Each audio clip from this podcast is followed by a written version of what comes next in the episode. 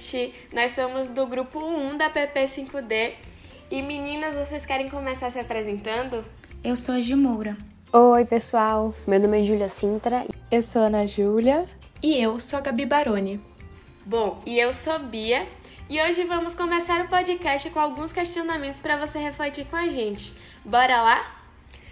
Já apareceu na sua timeline um conteúdo que você achou super legal e só depois percebeu que era de uma marca? E na cervejada, já participou de uma atividade divertida proporcionada por uma marca? É muito legal ser atingido dessa forma, né? Eu sei que você também já tá cansado daqueles 5 segundos infinitos do YouTube que parecem mais 5 minutos e que enche o seu saco te oferecendo um produto. E é exatamente por isso que hoje vamos refletir junto com vocês sobre formatos não interruptivos e marcas como produtoras de entretenimento e conteúdo, ou melhor, Branded Entertainment e Branded Content. Mas antes de tudo, vamos voltar um pouquinho à história da comunicação? Nós passamos por vários momentos: a era do rádio, a popularização dos jornais impressos, o surgimento da televisão e até então tudo se voltava uma comunicação de massa, ou seja, a mesma mensagem chegava para grande parte da população existia uma homogeneização da comunicação e, além disso, existiam poucos canais, então não eram necessárias grandes estratégias além de anunciar o seu produto em horário nobre da TV, para que no dia seguinte ele se tornasse objeto de desejo na sociedade. E isso funcionou muito bem. Mas chegou um momento que parou de funcionar, né, Bia? Nos anos 2000, a internet chegou revolucionando o mundo, e a partir do momento que a banda larga se popularizou, surgiu aquela abundância de informações e o desencadeamento do hiperconsumismo, né? Então, nesse ponto, nasce uma nova questão. Com todo esse excesso e com toda essa acessibilidade, o que acontece com a atenção dos consumidores? E a resposta é simples: se dispersa. Apesar de ter se tornado muito mais fácil comunicar algo com o consumidor, por outro lado, se tornou muito mais difícil fazer com que esse consumidor realmente consumisse a sua informação. E por quê? Porque existem vários outros estímulos competindo pela atenção dele. Para a gente conseguir ilustrar um pouco, existe um estudo da Universidade de Berkeley que diz que nós chegamos a consumir mais de 12 horas de informação por dia e ler e ouvir mais de 100 mil palavras nesse mesmo período. Então é quase que impossível absorver tudo que nos é exposto. Vivemos em uma sociedade consumista, mas que vive com base na chamada economia da atenção. E aqui podemos voltar a falar de Branded Entertainment. O Brand Entertainment, esse nome um pouquinho difícil de se falar, surge com a necessidade das marcas de entregar além do produto.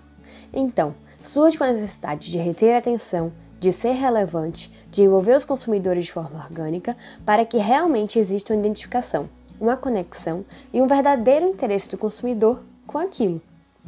Em contraponto, quando falamos da publicidade tradicional, falamos de anúncios interruptivos, aqueles que a gente não escolhe consumir. Eles simplesmente aparecem pra gente. Então, muitas vezes estamos escutando uma música, assistindo um vídeo legal e a gente é simplesmente interrompido com a propaganda. Nesse momento, a gente está atento em outra coisa, então esse anúncio não recebe a atenção desejada. Na verdade, ele até incomoda, porque ele interrompe algo que estamos fazendo. Por isso que o Brand Entertainment propõe que as marcas ofereçam entretenimento para o seu público, como o próprio nome diz. Porque essa experiência é capaz de, de uma forma fluida, captar a atenção do consumidor, o envolver com a narrativa da marca e criar uma verdadeira conexão. Um ponto fundamental para se entender o Brand Entertainment é que ele, antes de tudo, vai falar de pessoas. A sua marca e o seu produto, então, ficam em segundo plano. O objetivo aqui é criar um relacionamento com o seu consumidor, permanecer em mente por mais tempo e conquistá-lo de forma orgânica. Mas vamos trabalhar com exemplos. Gostando ou não de energéticos, você com certeza conhece a Red Bull. E isso se dá simplesmente pela incrível capacidade que essa marca tem de utilizar o branded entertainment. A Red Bull, por exemplo, ela não só apoia pilotos de corrida, ela é a sua própria equipe de Fórmula 1. Ela não só conversa com surfistas, ela é um campeonato de surf. E é dessa forma que a marca vai se posicionando diretamente com diversos esportes radicais em uma série de eventos impressionantes. Afinal, Red Bull te dá asas para você superar todos os seus limites. Pegou, né? Inclusive, eu aposto com você que se você entrar agora no Instagram da marca, você vai encontrar muito mais capacetes, pranchas e bicicletas do que as próprias latinhas de energético. Pois é, gente, para vocês verem que tem marca investindo até em pular de paraquedas do espaço. Mas existem outras marcas, no entanto, que têm investido mais em produções audiovisuais, como é o caso, por exemplo, da Lego. Em 2014, a Lego lançou um filme próprio chamado Uma Aventura Lego, e todo o enredo e todos os personagens eram protagonizados pelas próprias peças do brinquedo.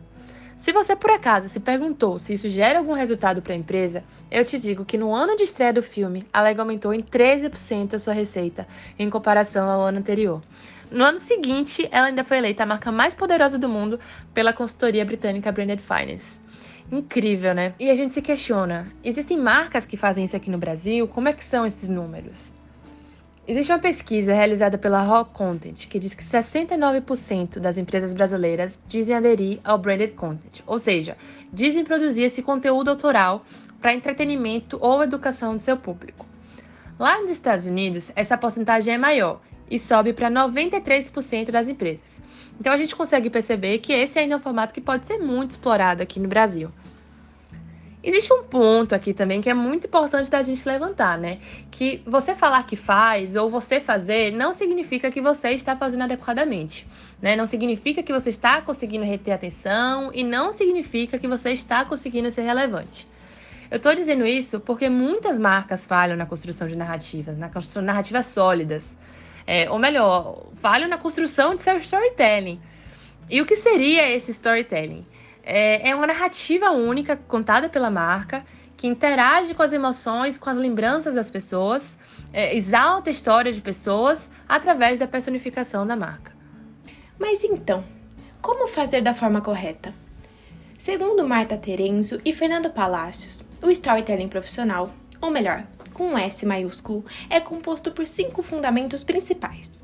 O protagonismo, que é ter personagens bem fundamentados, participativos e importantes para a história, a tensão, que é ter desafios e conquistas realizadas pelos personagens, construindo uma narrativa mais imersiva, o ensinamento, que o receptor pode aprender e levar adiante, o significado, que é o norte principal da história, o eixo temático, e por fim, a verdade humana, o ponto que situa tanto o emissor quanto o receptor no mesmo plano, sendo esse muitas vezes um elemento cultural.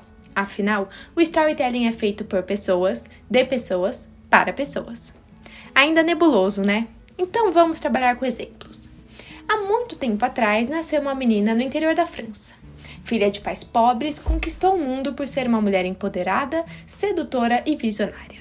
Conseguiu entrar na alta sociedade encantando seus amantes e agarrando todas as oportunidades de alavancar sua marca. Já sabe quem é? Coco Chanel, mulher audaciosa que criou uma marca para mulheres elegantes e de espírito livre.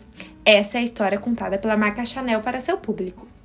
A marca, conhecida por inspirar a sedução, empoderando as mulheres, traz esse ideal de feminilidade e sedução de sua fundadora. De acordo com os arquétipos propostos por Signorelli, a Chanel se encaixa no arquétipo O Sedutor, que tem o propósito de aflorar a vontade de ir mais longe em busca de um grande amor, exaltando o lado da sedução e da atração tanto física quanto mental.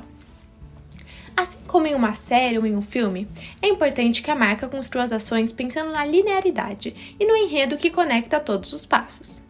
Essas estruturas narrativas bem construídas são capazes não só de reter a atenção por mais tempo, mas também gerar uma transfusão de sentimentos com o público, já que você consegue se colocar no lugar dos personagens e se conectar mais com a história.